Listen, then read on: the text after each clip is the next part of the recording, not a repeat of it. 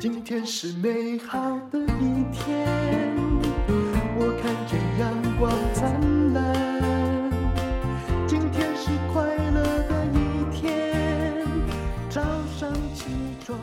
充满欢迎收听人生实用商学院哈，今天我请到了一位学长，这个学长的哇履历很显赫哈，目前的头衔也很显赫，他是中信金控首席经济学家啊林建甫教授，你好。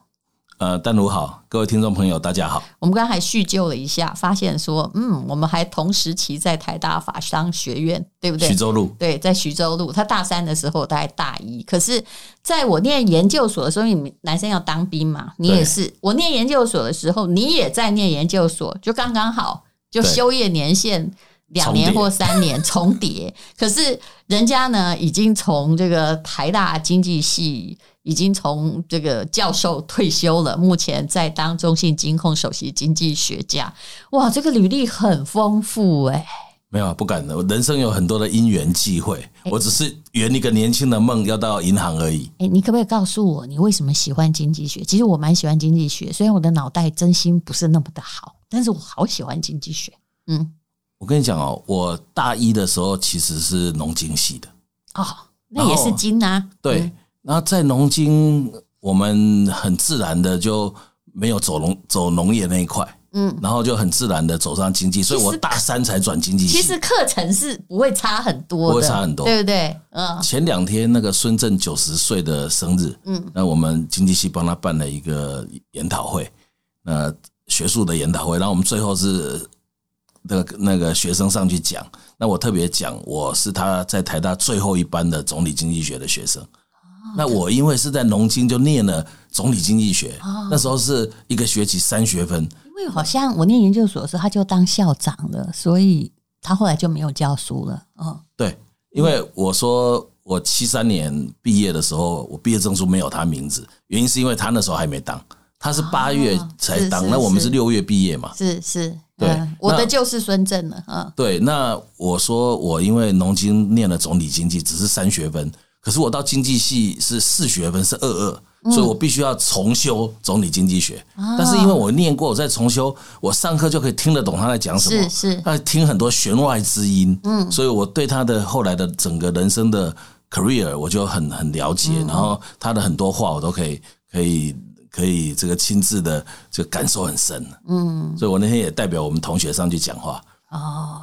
不过我我老实说，我们法律系当时也有修经济学，可能是因为当时忙着在烤肉、交友跟恋爱，没有听得很懂。那 老师也是照本宣科，照着课本念。后来慢慢的觉得说，哇，经济学真的太有趣了，是接受到那个总经呐、有宏观经济学之后，你会发现你可以用它看懂非常多的国际之间的变化。嗯，对的，没有错。而且这个总经其实就是抽象的把它浓缩在几条线里面，嗯，所以对世界发生的事情，那就可以很容易的做推理。是，所以这也是我对经济学一直很迷。嗯那但是我到后来，包括去念了博士，然后在学校教书，我就觉得我越来越像气管系的教授，因为我不喜欢那种太抽象的。嗯，那意思就是说，你后来是因为都是用数学模型嘛，你对用几条线对我还可以理对解，那个什么 ISLM 那个我都还可以，可还以有一个倒掉的很有趣 M， 对，那但是如果是弄成数学的话，那嗯就是变成是这个用多维的空间在那边搞那些东西，嗯就是变成只有学界的人会懂嘛，外面的人对不可能会对理解。所以我又觉得我比较喜欢跟人家这个呃交流，然后接地气的情况之下，那我最后会选择提早退休。嗯，那这个也是呃对呀、埋埋因为藏的原你嗯现因。在以退休为人，你大可以在台大继续当教授当下去，提早退休。可是你如果你当教授，你就不可不可能变成中信金控的首席经济学家，对因为而且这是冲突我的啊前面还有一个一个呃职务是台湾经济研究院的院长，啊。我去当了四年的院长。那当台经院的院长，重要就是产业。嗯，那产业就可以接触各行各业，所以我就觉得说我还是走出来好。而且很厉害啊，当三十九岁就当了台大经济系的主任，对哦对，那时候真的是很年轻，我真的太崇拜你了。没有不敢不敢不嗯那敢你，可不可以来帮我们做一下哦？因为二零二三年，我觉得也不是说这一年啊，这三年都是很有趣的，每一年啊、对我个人的挑战，我觉得也很有趣，虽然挑战度也是大的。那大家比较关心的就是希望有一种预测型的模型出现。那二零二四呢？二零二三已经发生那么多事了，二零二四的经济状况会如何？我先讲，其实经济学家，我尤其是像现在我基本基本上就是用推理，我不用数学模型。是那呃不用，我们也不听用啊不懂哎、对，那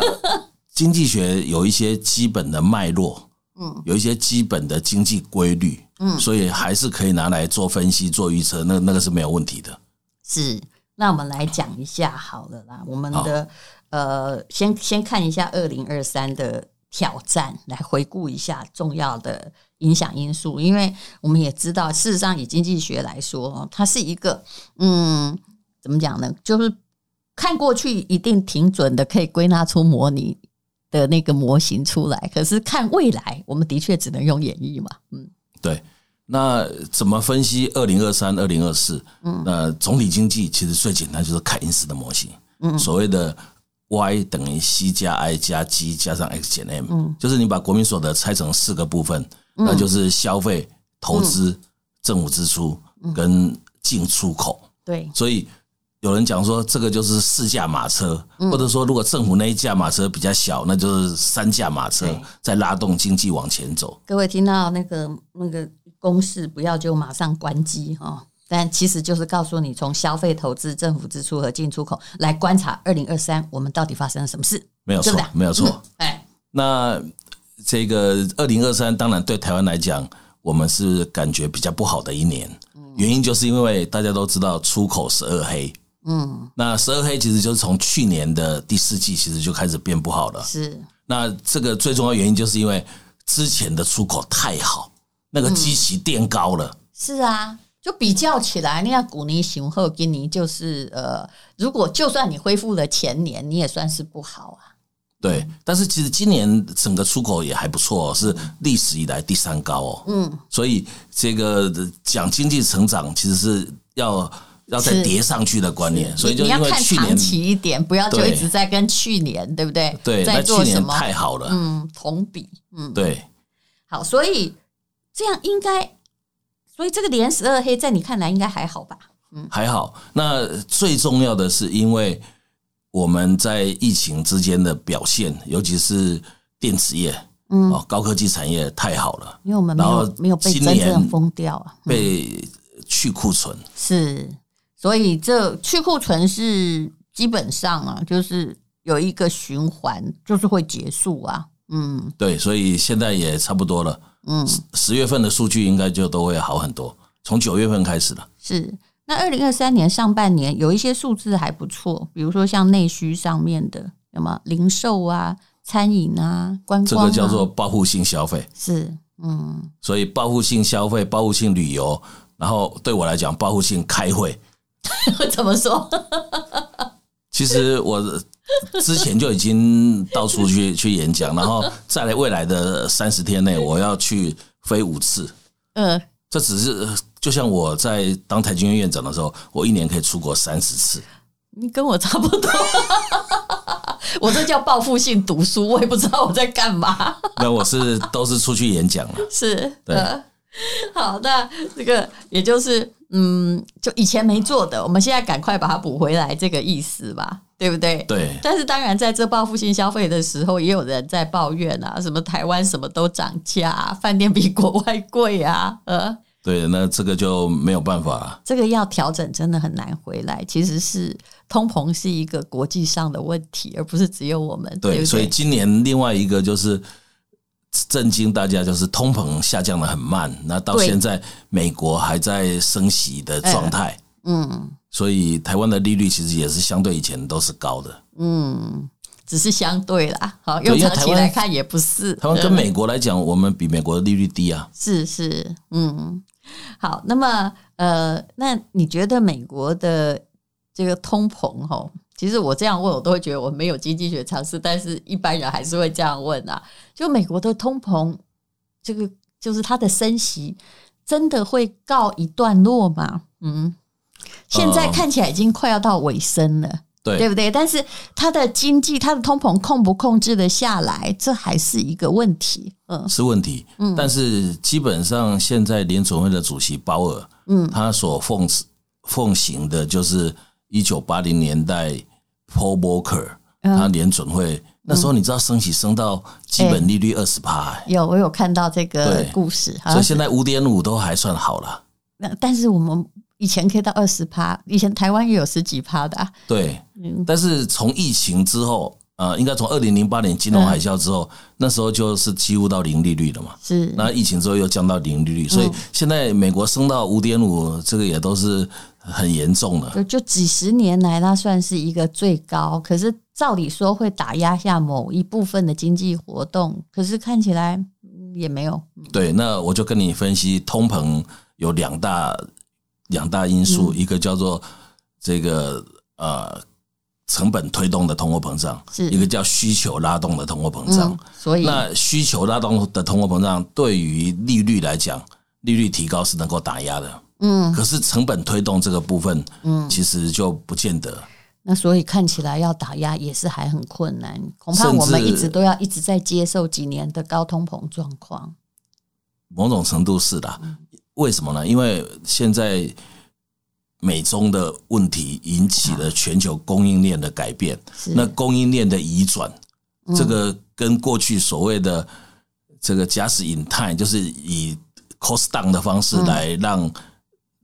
让企业的生产成本都一直在寻求最低的。那现在你要有案外包，嗯，要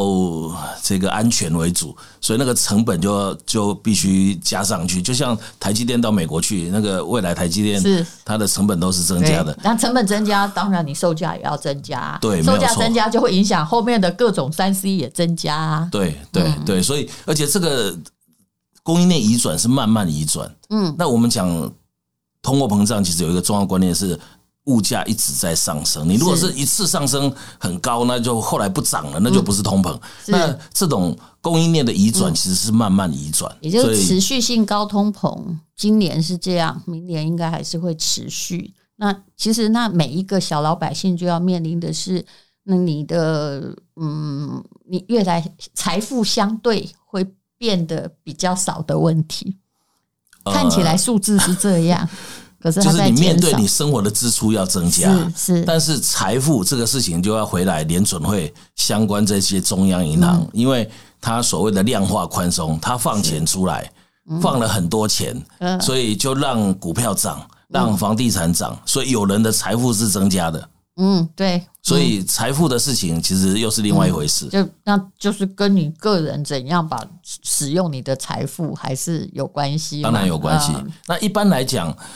其实这种量化宽松政策也是好到有钱人啊。是一般老百姓其实相对的，你没有那些资产嘛，是那你资产的价格上涨，是有钱人资产价格上涨更多啊。所以每一次的遇到变故或者是什么量化宽松，一个经济上的大举措，后来的答案是贫富越来越悬殊啊。没有错嗯，没有错，这个是现在全世界的大问 题。是的，呃，那每个国家都一样。那么最近还有以巴冲突嘛？那俄乌战争也不知道现在到底，我们后来已经被麻痹了，就没有关心它打到什么地步，然后又来一个以巴这样子。现在大家只担心，就是说，哎，地缘政治又出现了危机嘛？对呃对，我看到最近每个人都在，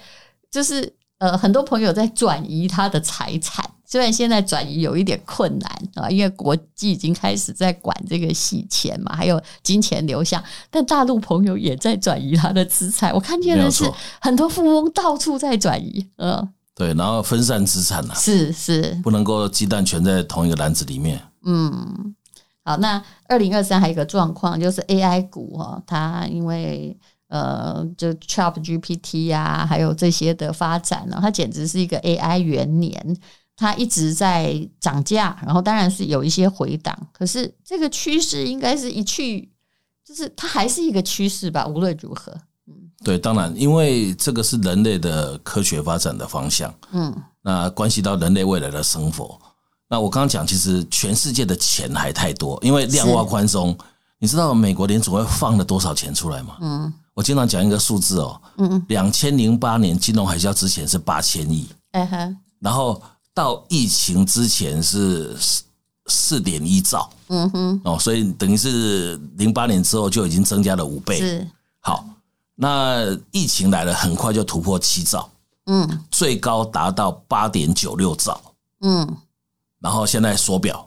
缩表到今天，我昨天晚上还看嗯，是七点九兆，是，所以全世界的钱太多，嗯那钱要往哪里去？钱要往未来有希望的股票去，嗯，所以就是 AI。哎那个绝对是未来的方向，只是这一阵子以来已钱多一经定找出口嘛，对这就是一个最通常涨的太道理多，了。嗯呃，前一阵子有回档，但是你如果去看 NVIDIA 黄黄仁勋的那个公司，是，它很快那时候就变成是十兆美元里面的、呃一兆美元里面的这个企业，那是第当时是第六大、第七大，嗯，对，它现在也还维持那个，所以它最高涨到五百一十五块，然后跌下来到现在也大概有四百八，嗯，所以还是在高档震荡。是，就其实 AI 的趋势就是，也许它会有更厉害的公司来取代啦，因为未来不一定，可是那个趋创新势嘛是一定的，嗯，，对，好，就是已经从这个转移到 AI 这个重要的项目去。那明年基本上它应该是，反正它就是未来。嗯，那有关于这美国政府的时候，觉得他们真的蛮厉害，已经都发到那么多钱，结果政府自己也快要倒了，因为债务的问题。不会倒，嗯，但因它为它是不要倒了，我它们也是倒了。国际货币， 对然后它所的发行的美元、美债都有人抢着要。对，可是他的债务已经到达他自己政府的上限，已经很久以前就到达了，他们就一直不断的在放宽那个上限。嗯对，但是其实这个是因为美国宪法把它弄自己的门槛。嗯，那呃有一个桥水基金的那个呃董事长，他叫做 Ray Dalio，、嗯他就讲说。达利欧嗯这个就是好像一群酒鬼，嗯然后跟这个呃酒商他们之间呃就就本来就有一个默契，是，然后到达一个阶段不卖给他，嗯，然后就要讨价还价，然后最后又开放又卖，酒鬼所以吵一吵，因为吵双方要依存嘛。嗯对对，所以最终总是会开放，是就是又增加。欸可是我常听那个黄奇帆的演讲啊、他每天都在说美国有没有？他只要超过他们债务上限，超任何一个国家哈，就是超过他们的呃 GDP 的百分之一百四十啊，他就危险了。呃，可是看起来美国还活得很好，他其实真正实际应该已经超过了。对，那个其实都还好啦，就像日本的国债其实是最高的啊、嗯但是日本也是好好的啊、嗯，所以只要一个国所以家不知怎么收拾，但是他们都会一直活着。嗯某种程度强，它的货币有人要，嗯。而且它一般表现都还蛮正常的，就就不会有问题。是。那么，呃，也目前大家比较关注的就是以巴冲突的加剧啊，对这个油价、金价是有一些影响啊。然后，那明年的这个全世界的跟台湾产业之间的互动，你会怎么看待呢？嗯，我这不好问选举，因为我们这里没有任何的政治的，嗯了解。哎，那以巴冲突其实现在看起来就是把它限制在加沙走廊，嗯，那一个呃区域性的，它甚至不要让呃叙利亚、让黎巴嫩都卷进来，嗯，更不要伊朗卷进来。是，所以如果是控制在加沙走廊，那就是区域性的。那区域性的油价，你看到最近的回档，嗯，哦，因为一开始打它就上去嘛，那现在有下来，嗯，那就表示说，其实目前是的确是控制在区域性，嗯，所以以巴的冲突呢，终究会过去，嗯，那油价就是平稳，哦，那大概譬如说在八九十块，嗯，那呃所以这个部分变成是这个风险是可控制的，嗯，哦，所以我们就要寻求明年新的机会，是，那么呃，就是我们刚刚有提到 AI，其实就是科技创新跟长期的投资趋势应该是不变的啦。就股价也许涨涨跌跌，可是趋势不变，就不会永远不会开回头路就对了。对，那重要的就是 AI，其实过去这几年的发展，硬体嗯哦、算力哦、这个伺服器哦、加速卡，尤其是像 NVIDIA 那个图形加速卡变成伺服器，这这些东西，但是未来的重点可能是要先讲应用了。嗯，对，尤其是这些大型语言模型，你像 Chat GPT，嗯的这个带来的发展，那让整个 AI 的应用嗯会普及，然后大量发展。我举个例子哦，嗯那个广告代言，嗯，过去大概都是找明星，是，未来的代言就是自己去生成一个美女，嗯一个可以让大家信任的人。嗯那所以广告业其实是未来是很有前途的。嗯。其实 Chat GPT 现在已经就是大家用的真是如火如荼了。以前你很可能拍一个影片，你要花很久，现在你已经看不见大布景哦。对，然后，呃，有时候哦，像我朋友他在大陆的公司，广告公司，阿德伯狼没狼，他就基本上用一些呃绘图的软体或者是影片的生成哦，对，他可能一下子他就生成了一个影片，提案也变得很容易。嗯，可以但帮你写论文。呃，教授，我尝试过了，真的不行，因为我现在写历史是博士论文，他不会告诉我那个文献是在哪一本哪一页。嗯，哦，对，那个但是我有尝试，像那个统计学，我是不是可以？因为我还有另外一个那个工商管理博士的，哦，我就可以交给 AI，对不对？他就帮你找资料说。帮我找出那个定量研究的模型，不然以我的脑袋可能不太搞得懂东，西，对不呃对？不过像嗯我，自己因为充满了希望也常常在写专栏，哎，尤其是写现在最新的东西，它可以帮我整理。专栏可以，但论文啊，像我们这种哦文学院那种很该死的角注，真的没办法。啊，因为那个资料不够多。对，不是他的没办法告诉你来源，因为他的嗯，来源其实你用那个 Web Base 的话，它可以帮你生成来源 哦。不是不不见我会被我会有破绽。我哦会怕有破比如绽。说，我们一定要，比如说讲啊，清高中实录哈，第几年什么什么，那那个个那个他没办法，资他料就不够多对了。对，呃，那就等是到他等以还没后有那一个，哎因为我们那个文学院哈，文史学院是个弱势，目前还是个手工业。但是我一直觉得，像那个定量研究，以后搞不好可以 可以靠它。嗯，模型可以是的模型资料，然后最新的东西，对，就只要不要给我乱写， 因为那个资料都是现在现在的资料多嘛，以前的资料是你讲的是手工业那是我充分了解，你写论文的时候就手工业的嘞。我们对那时候还我写论文的时候没有 Google 哎、而且你你知道我在台大的时候，还有一个职务叫人文社会高等研究院的副院长，嗯嗯嗯然后我的院长黄俊杰，他是历史学家，他是我们的那个，就我写的跟儒学有关系嘛，所以我对读了很多他对对对的书。对他哎也，是手工业， 好，无论如何啦，这世界朝一个非常有趣的方向去，至少我看是这样。然后高通膨你要接受，对不对？然后债务问题，你认为啊，反正美日这些国家，反正他们都很严重了，应该是不会报啦。 不会啦，反正就是这样子下去。就是报的话，我们也没办法说些什么啊，因为如果这这个国家只要美国都出问题，你觉得全世界哪一个国家会不出问题而？且如果全世界有问题，美国更不会有问题，所有的钱都往那里去。嗯，那但是你有提出一点叫做利率成本如果高的，后来会不容易，就是明年不容易好，是不是？对，就是因为你如果是比如借不动钱产的，嗯借钱的人，嗯那你利率高的情况之下，那当然你的成本就变高。那这个生产的，如果是你靠融资，嗯哦，你没有自有资金，嗯，那个成本都垫高。是。但是我后来也发现了一件是长期的事实啦。虽然我知道央行总裁不会找我们这种小咖去喝咖啡，所以我敢讲，在高通膨的状况下，你每天都希望房价掉下来，我想请问，那容易吗？不容易，对呀、就是用用用房价用脑要袋掉看下就来，知道需要政府或者说环境不同的状况，譬如说韩国，嗯譬如说中国，中国因为二十大它它要共同富裕，嗯所以之前就开始打恒大啊，后来被碧桂园他，大概所以死死了十二个大建商啊，嗯，对有的也在但是垂说实死边在缘。，这个大陆它共产主义国家房价涨成那个样子，他嗯们也人民也看不下去了。但是这次跌的哈，因为我在大陆也有一些房地产的嗯投资哈，其实整个大都市，你说北京、上海有没有涨？苏州有没有涨？有没有？哎，北京、上海有没有跌？苏州有没有跌？其实很多重要，只要是人口还在流入、科技还在发展的地方，答案是它没有跌。那跌的是什么？就是三四线三四城线市啊，对，了比解如。说珠江三角洲啊，呃，肇庆啊，那里大概跌了三成。可是也是因为为什么跌？是因为这些房地产公司它撑不住了它，高它杠杆在嘛降价求现嘛，对它的杠杆被打击了。嗯，对，但那是长期以来，嗯，房地产我其实也深刻的研究过，你嗯像德国人家就都很稳了、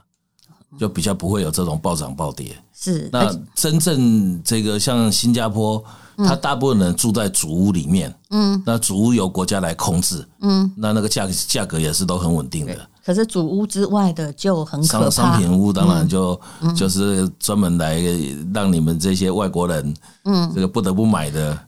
嗯、就是剪羊毛啊，因为我我同学才在乌节路买了一个高级公寓啊，里面应该也不到一百平哦，好像八十平左右，他就花了那个印两花税就不得了了。对，大概是十亿人台币 耶。嗯，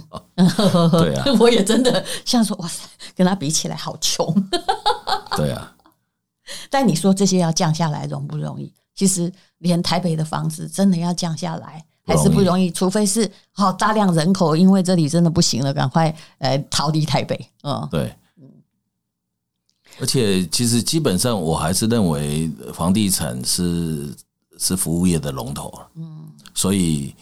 这个房地产跟金融业的关系也很密切，所以要让它稳定了，不要让它乱涨乱跌了。对，那你像这一下打压整个经济哈、以这个大陆而言，它也不太容易控制住。只要它房地产还在一个喘息的阶段的话，那你说经济要大片向好，实在是不容易。也不容易。但是它这个转型的结果，我们可以预测的就是未来，嗯，整个文化也会改，就是不要有土是有财就一定要买房子了，嗯，以后就是尽量去投资产业，然后拉动产业发展，然后消费、哦，让整个消费。国家的消费能够更好，那这才是经济发展的一个新的方向。是，但是你要有土司有财，你要对抗的是中国人两千年的文化对 DNA，确不容易不容易，对不对？容易，不啊容易。好，今天呃，我们因为这个呃林建甫教授哈、他是中信金控首席经济学家，给我们的分析，你大概对于这个世界的宏观金融趋势会有一些比较深的了解。反正人类的发展哈、哦，其实是备受阻碍，曲曲折折，但是从来没有开过那个倒车啦。所以大家只要知道，这世界无论如何，它还是在一起进步，然后你要生存，这样子就好了。没有错，是，谢谢，谢谢林建甫，谢谢。谢谢。一天，因为今天又可以，今天又可以。